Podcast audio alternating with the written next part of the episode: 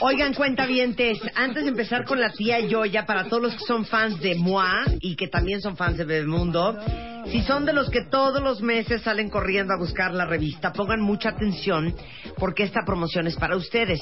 Este mes de julio decidimos regalarles tres meses a quienes se suscriban o a quienes renueven su suscripción por un año. Es decir, si compran un año, se van a llevar 15 meses. Wow. Y estos son los precios de promoción para los cuentavientes. De Bebemundo, eh, ahora sí que precio de promoción 199, precio si compraran cada ejemplar 480. Es la diferencia de precio. O sea, van a estar ahorrando, ahorrando 281 pesos. Y para los super cuentavientes de MOA, en vez de costarles 585 pesos, 15 ejemplares, les van a costar 219. Ahora sí que van a ahorrar 366. Aprovechen que es nuestra promoción generosa de verano. Tienen hasta el 30 de julio para suscribirse directamente en la página, ya sea en bebemundo.com, pueden suscribirse para esta promoción de 15 meses y se llevan 3 meses gratis, o en revistamoa.com, o si prefieren por teléfono, eh, ahí están los chiquillos en MMK, márquenles al 91 26 22 22 y escogen la opción de suscripciones. Muy bien. Buenos días, tía Yoya. Fíjense ¿Qué tal? Muy buenos días. la tía Yoya, que gusta de melodías de su época, como claro. esta. ¿Acepta que amabas los Carpenters? Sí, los amaba. Sí, los claro, amaba. claro, y te lo dices segura, sí los amaba, claro que sí. ¿Tú me supuesto. querías peinar como Karen Carpenter? Pues mira, quería ser tan flaca como Karen y luego cuando luego supe que ya. tenía, ya dije, ay, no, ya no. Que Dios la tenga en A su santa gloria. Claro. Así es, Ahora sí que Dios la tenga en su santa gloria Arellano. Ah. o, o Dios la tenga su santa joya. Exacto. Bueno, la No, doctora no, no. Gloria Arellano es ahora sí que una mujer muy única y especial porque es la única doctora en seguro social que hay en México. O sea, literal tienes un Sí. doctorado En seguro social. Así es. Entonces, ella, aparte de ser abogada, es eh, especialista en seguro social, en derecho laboral, en IMSS, en Infonavit y en Afores. Y nunca habías venido No. con los brazos abiertos, Generosa. Ay, desnuda. sí. Bueno, no. O sea, Dile por favor alma- a los cuentavientes, traigo mi trajecito, por favor. Nada de que... Sí, sí, Nada de que desnuda. desnuda del alma Ah, sí. al servicio de la comunidad. Por y el día de hoy que decidimos que, no vamos a tocar ningún tema específico con la doctora Yoya, porque cada vez que viene llegan una cantidad de mails y de tweets de cuentavientes que quieren saber dudas, resolver Claro. dudas. Entonces hoy vamos a abrir un consultorio médico social. Social. ¿Ok? Excelente, Entonces, perfecto, ustedes mandan la pregunta gusto. en la duda que tengan sobre derecho laboral, derecho social, IMSS, Infonavit y Afores y la tía Yoya, una... Es como el tío Gamboín, pero de los temas fiscales, ¿me Estoy de entiendes? acuerdo, Y claro. más delgada y más joven, Y ¿no? más delgada y más joven y con más pelo. Sí, claro. A ver, va la primera pregunta, tía Yoya. Primero, aquí- primero lo que decíamos de to- es importante. ¿Qué? La pregunta que ¿Qué? más han hecho sobre ¿Qué la es? privatización Primero, A ver, del IMSS y el ISSSTE. Y el la ISSSTE. privatización. ¿Y va a ¿Qué onda con la privatización? ¿Qué les va a pasar? ¿Cómo lo Así van a es, ver? así ¿Qué es, pasa no, con los miren, medicamentos? e- etcétera? Este es un punto muy importante, cuentavientes, porque está habiendo muy mala información. La verdad es que no va a haber tal privatización, no, no, no existe esa, esa posibilidad. El IMSS y el ISTE, ambas, están separadas y van a seguir separadas, pues ahora sí que, que, que Claro. para siempre, ¿no? Por un lado. Pero por el otro lado, hay aquí un punto muy, muy importante, o sea, que además preguntan con, con cierta frecuencia, ¿qué va a pasar con mi- mis cuotas cuando yo cotizo a IMSS o cuando yo cotizo a ISTE? ¿No? Entonces, eh, a pesar de que el artículo 141 de la ley del ISTE señala que pueden unificarse, Sí. yo quiero que sepan que eso no aplica más que, y es la única excepción, en el supuesto de trabajadores que cotizan con la ley de, del 97 del IMSS y, el, y la de abril del 2007 del ISTE. Entonces, esos casos van a unificarse, la- la- las semanas de cotización o los años de cotización, para hacer una sola pensión. El resto, los cuentavientes que hayan cotizado antes del primero de julio del 97 van a cotizar con la le- van a pensionarse con la ley del 73 y con el décimo transitorio de la ley del ISTE. Son dos leyes separadas. Pueden, por supuesto, tener dos pensiones. Claro que sí, sí cumplen con los requisitos de ambas pensiones y no va a haber ese tema de la privatización. Lo que sí en su momento va a existir una unificación, así está planteada incluso desde, desde el año pasado, de los servicios médicos. Ese es un esquema que sí se está pensando para no duplicar la situación de, de- de los servicios médicos, ¿no? Eso eventualmente va a llegar a suceder, no será en este año, pero lo que va a pasar es que los trabajadores van a poder ir al IMSS, al ISTE o a un, al Seguro este, Popular o a las este, instituciones de la Secretaría de Salud. O sea, va, va a entrar en ese esquema que no significa privatización. Privatización significaría que el, el sector eh, privado, en este caso entiéndase hospitales privados o aseguradoras, se harían cargo sí, de claro. esas prestaciones. Eso no va a suceder. ¿Quién es dueño del IMSS? El Hospital ABC. Sí, no, Eso, eso no va a pasar. Oye, eso no ¿quién va a es dueño suceder. del ISTE? El Ángeles. No, no, eso, no, va, a pasar. suceder. El otro tema que también les hace este mucho ruido es el tema de la subrogación de los servicios médicos. Esto lo tienen, por ejemplo, los bancos. Lo tenían mucho los bancos, que es la posibilidad de que el trabajador, en lugar de ir a, a este al seguro social, iba al ABC porque había un convenio, porque existen esos convenios. Bueno, esos convenios que que al que la verdad no han funcionado ni para los patrones porque son muy muy caros, ni tampoco ha funcionado para el IMSS ni para el ISSSTE, en este caso específico para el IMSS, no ha funcionado. ¿Y por qué no ha funcionado? Porque en realidad el grueso de, de la gente que va al IMSS es, son los trabajadores que tienen menores salarios o que están en algunos esquemas legales que hemos platicado aquí que no funcionan del todo. Muy bien. Ay, la tía Yoya. Se expande, se Ay, expande. No, no, una enciclopedia caminando. Venga, Ok. pregunta. A ver, ahí va. Esto es una muy buena pregunta. Mi mamá tiene 63 años, dice Adrián. Y está cotizando en el IMSS. ¿Ok? ¿Puede comprar las semanas que le faltan para el retiro? Ay, no, qué barbaridad. No, no, no, no. A ver, ¿cuánto es el retiro? ¿65? 65, pero Ay, sí, puede pero si ser a no los quieren 60. trabajar dos años no, más. no, sí, pero comprar, eso eso es muy delicado. Y qué bueno que hacen la pregunta, cuentamientos. Ah. Les agradezco. Pues la. Sin embargo. La honestidad, no, bueno, la honestidad, porque es un tema delicado. sí. O sea, cuando hablan de comprar es ir al Eso es ilegal. Totalmente. Ok. Totalmente. Sí, así, por así eso es. se separaron tus pelitos. Sí, sí, así es, efectivamente. Es un esquema ilegal. ¿Y cuál es el riesgo? Independientemente, no voy a entrar en, esque- en esquemas morales o ilegales, ahí da igual. Al final del día, el problema es que si un auditor, o sea, vamos a pensar que, que, que la cuentaviente le Compra las semanas a su mamá. Y un, y un auditor verifica esa situación cuando ella ya esté pensionada, lo que va a suceder es que le quita la pensión, ¿eh? Le deja nada más lo que le correspondía por las semanas cotizadas y el resto se lo va a quitar. Entonces, va a pagar y aparte, tarde o temprano, cuentavientes. Que esto es real, es ahora sí que es- habla la experiencia en ello, les van a quitar las semanas. Entonces, por favor, esto que está sucediendo mucho en el IMSS de que les venden semanas, les incrementan salario para que obtengan pensiones mayores. De verdad tengan mucho cuidado, tarde o temprano. Ok, pero entonces dame una opción, hija. A ver, Ah, tengo pues 63. Estoy hasta las manitas de trabajar. Claro. Ya no quiero trabajar dos años y me faltan dos años para Sin problema ninguno. Tienes seguramente dos opciones. Número uno, la posibilidad de que ya te den de baja No. y te pensiones. No, no, no es hasta los 65 No, que te pensionas. desde los 60 años te puedes pensionar. A los 62 te vas a pensionar con el 85% del total de la pensión. Claro, el objetivo de, de comprar semanas es tener una tener pensión una mayor. pensión más grande. Claro. Entonces, esa es opción número uno. Sí.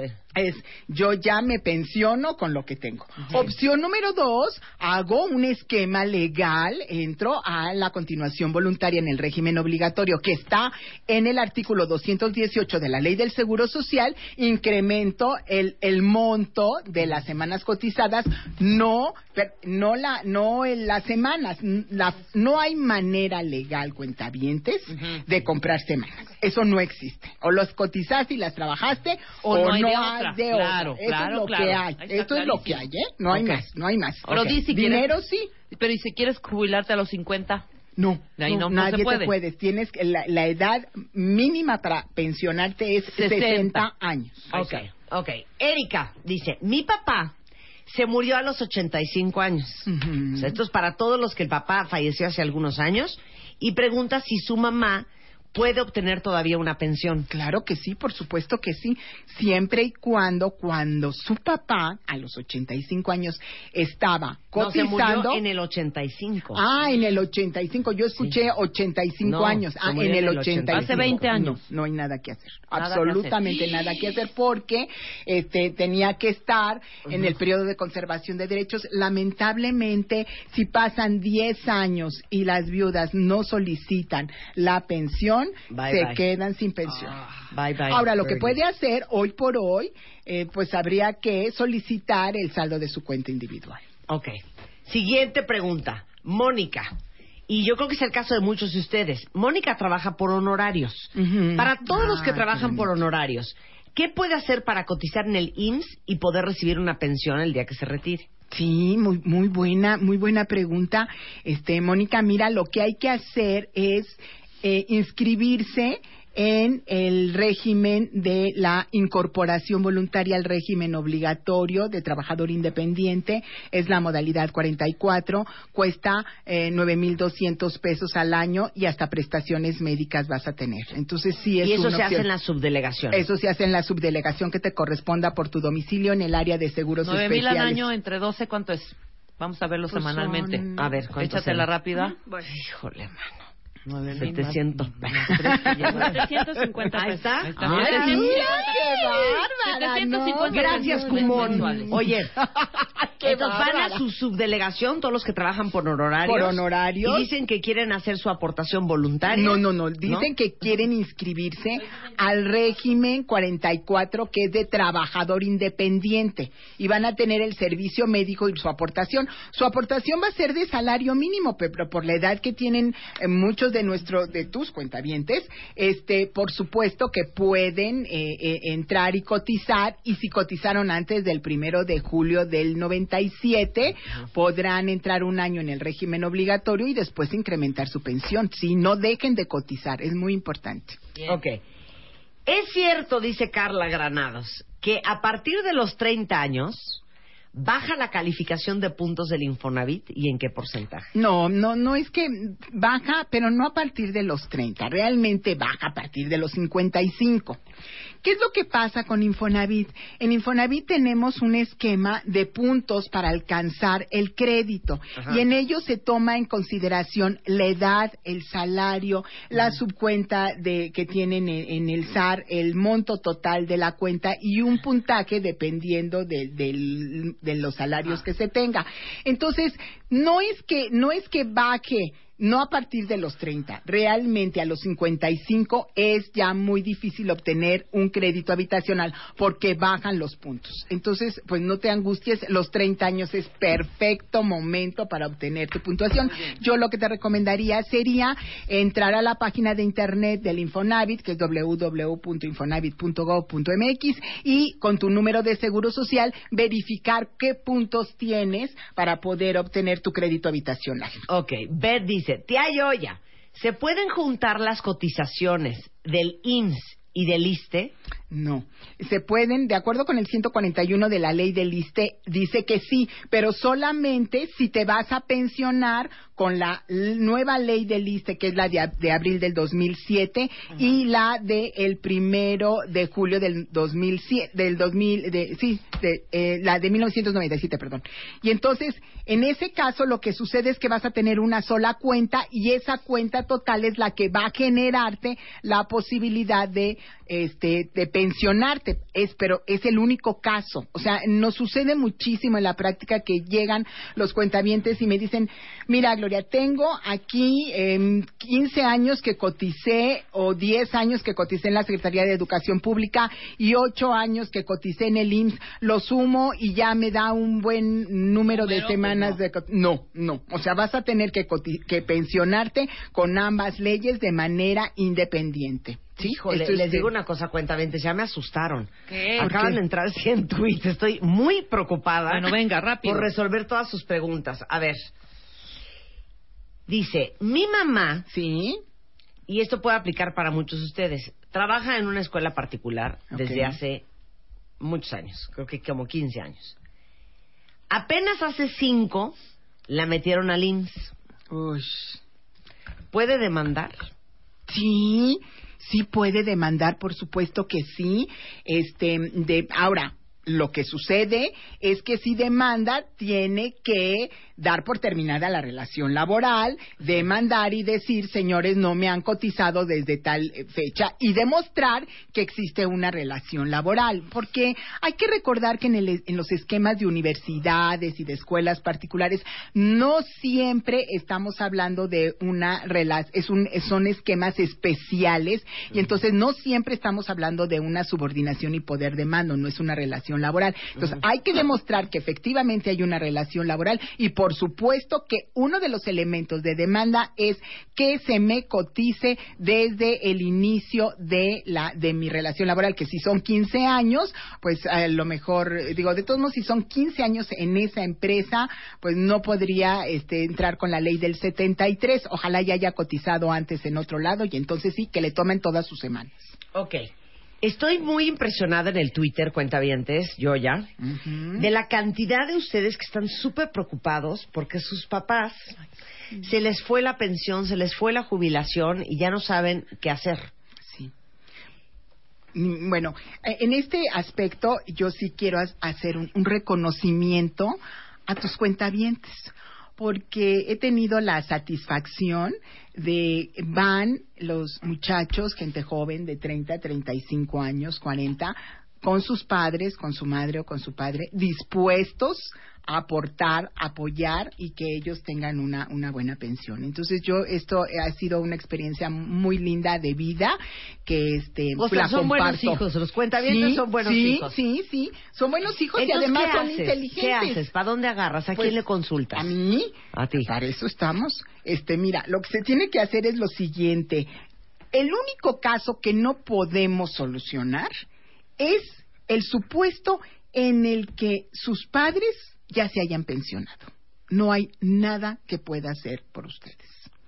Solamente los que no se han pensionado, no importa que dejaron de cotizar hace mucho tiempo, todo se puede resolver, o que cotizan durante muchos años con salarios pequeñitos, se puede resolver. Pero si ya se pensionaron, ahí sí no hay nada que hacer, no hay juicio que llevar. Ok. ¿Ok? Ok, El resto, entonces, por todos los supuesto. cuentavientes que tengan papás Sí. que no se han pensionado, y que tengan su número, eh, que tengan, o sea, que tengan semanas de cotización, no importa cuántas, algo se puede hacer. Estamos haciendo estrategias muy, muy bonitas. Entonces, este, pues sí, creo que, que vale la pena hacer el esfuerzo. Y les repito, cuentavientes, es mejor que les ayude el IMSS a que ustedes tengan que mantener a sus padres hasta los 80, 85 años, porque la esperanza de vida actual en, en México para los hombres es de 80 años y para las mujeres es de 85. Entonces, los cuentavientes que no se pongan las pilas van a tener que mantener a sus padres pues por 20 o 30 años, mejor que les ayude el IMSS. Ok, perfecto. Para todos los esposos que nos están escuchando, marido y mujer, o sociedades conyugales, ¿pueden juntar sus puntos Sí. para un crédito de Infonavit? Sí, sí, por supuesto, siempre y cuando los dos estén cotizando en IMSS o en ISTE. ¿eh? Actualmente ya hay una reforma en ISTE, entonces si están cotizando en IMSS o en ISTE eh, los dos no tienen que ser en el mismo régimen, pueden obtener un crédito conyugal. ¿Cuál es la mejor edad para jubilarse?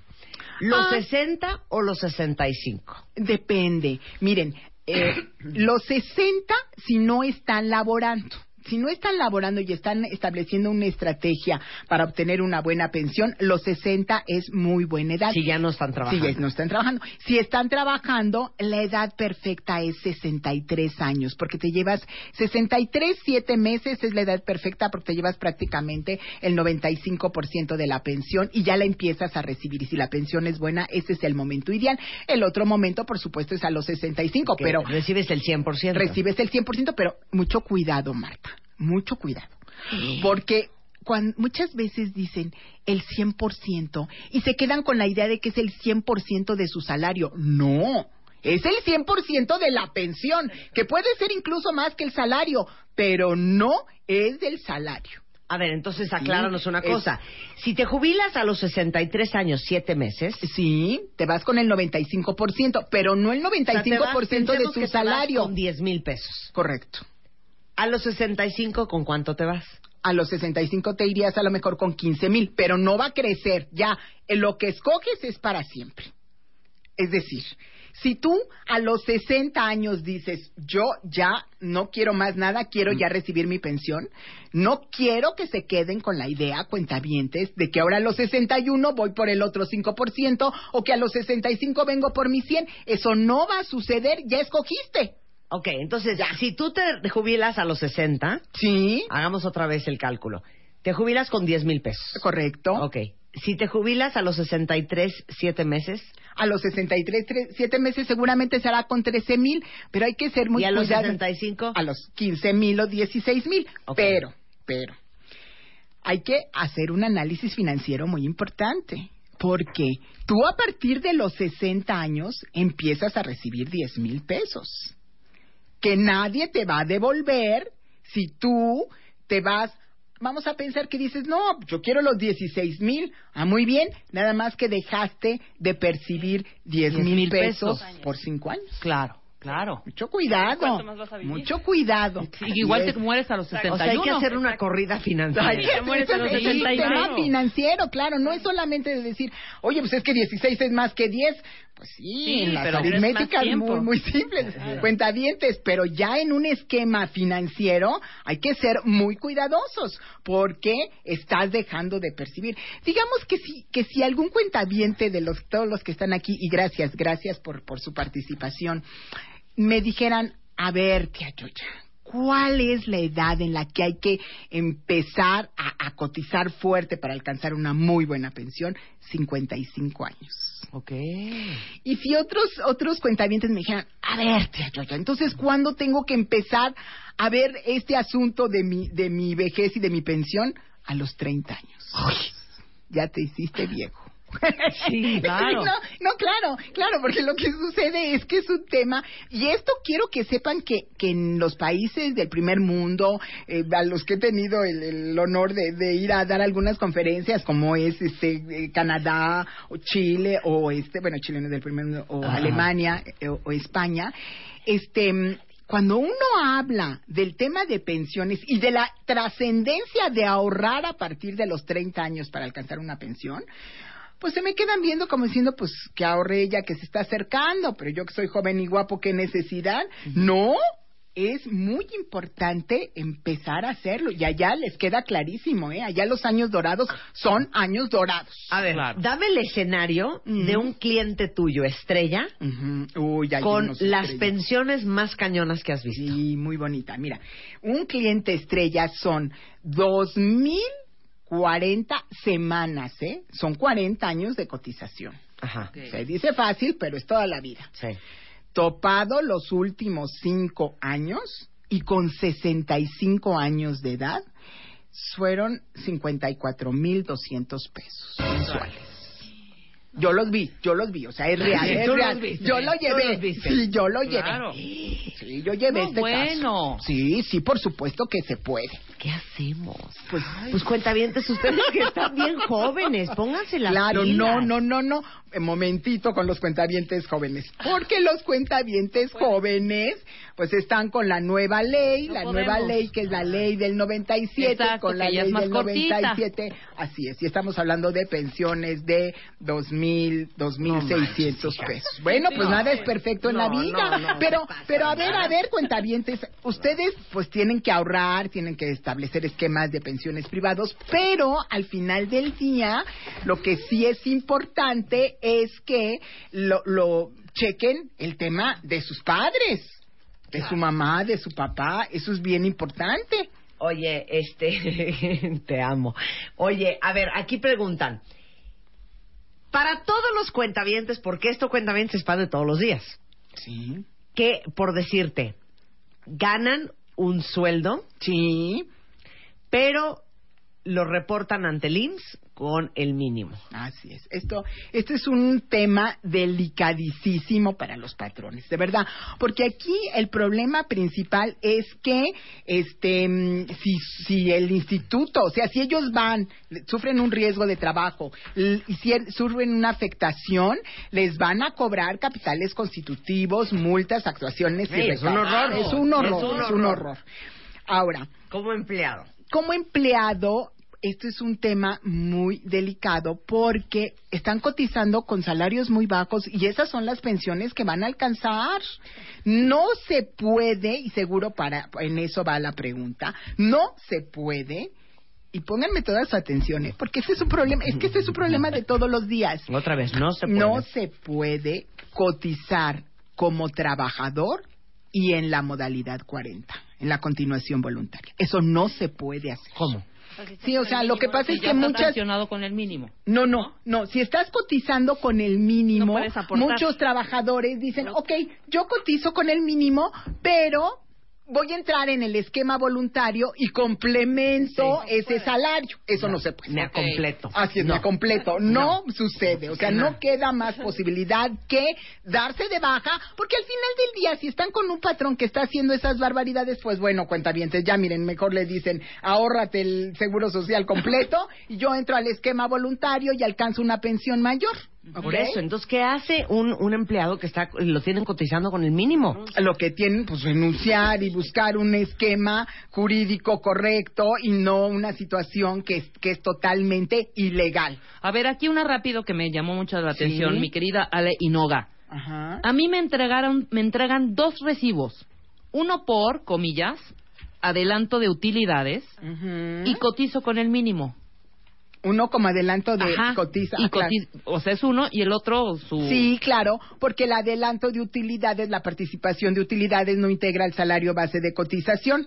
Y en cambio, el tema del salario, ese sí cotiza, por eso están cotizando con el mínimo. Ahora, el patrón ahí tiene un problema importante. Ella pregunta, ¿puedo demandar? Claro, por supuesto. Por supuesto. ahí está. Pero ter- termina la relación laboral, lo puede hacer. Y además, para el patrón es un error. Yo sé, pero vamos a ser bien sinceros. A ver. No es que quiera defender a los patrones, ¿eh?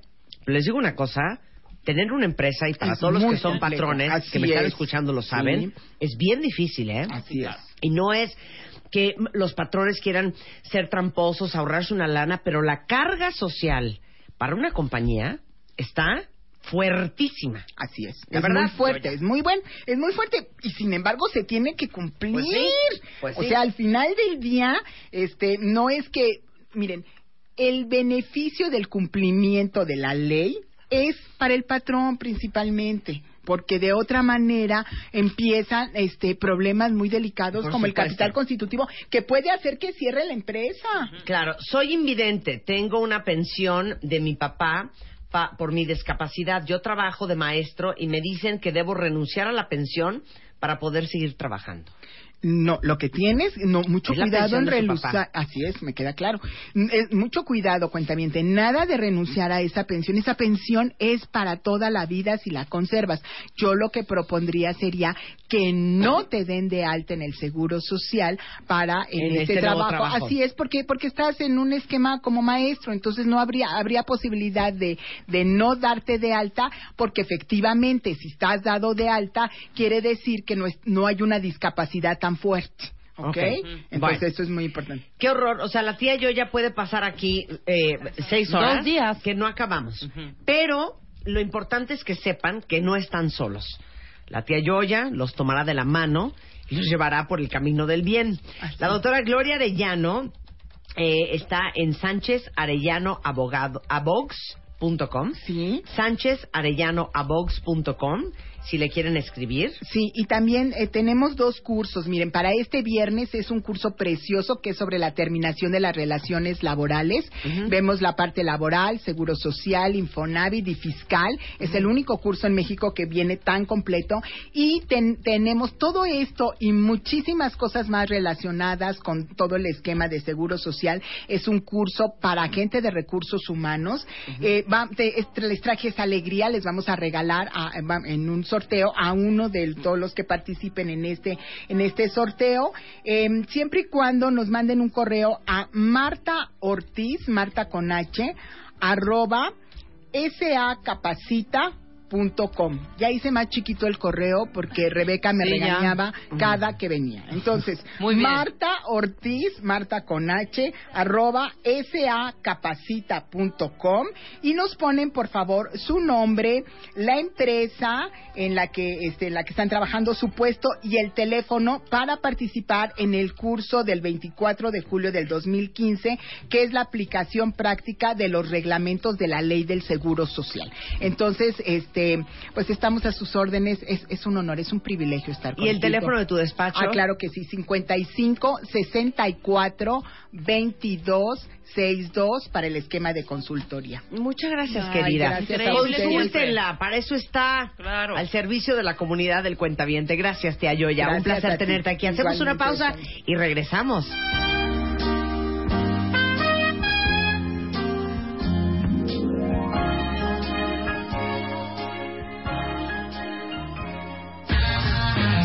Tuitea a Marta de Baile. Arroba Marta de Baile. Tuitea. Tuitea. Arroba Marta de Baile. Tuitea. Solo por W Radio.